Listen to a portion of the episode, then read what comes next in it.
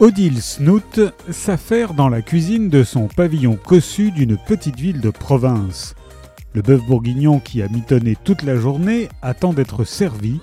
Odile et ses deux adolescents attendent le père, dont on célèbre ce jour-là l'anniversaire. L'heure tourne et l'homme ne se montre pas.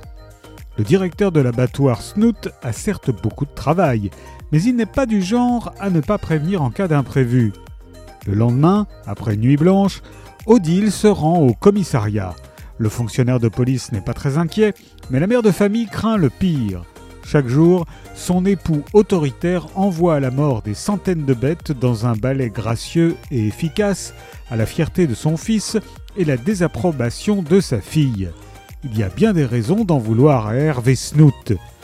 C'est une fable sociale, saignante et engagée, écrite par Olivier Bordassar, qui est né en 1966. Il est écrivain, metteur en scène, dramaturge, comédien. Il a publié une dizaine de romans, dont Dernier Désir, qui est en cours d'adaptation pour le cinéma. La disparition d'Hervé Snoot d'Olivier Bordassar est paru chez De Noël.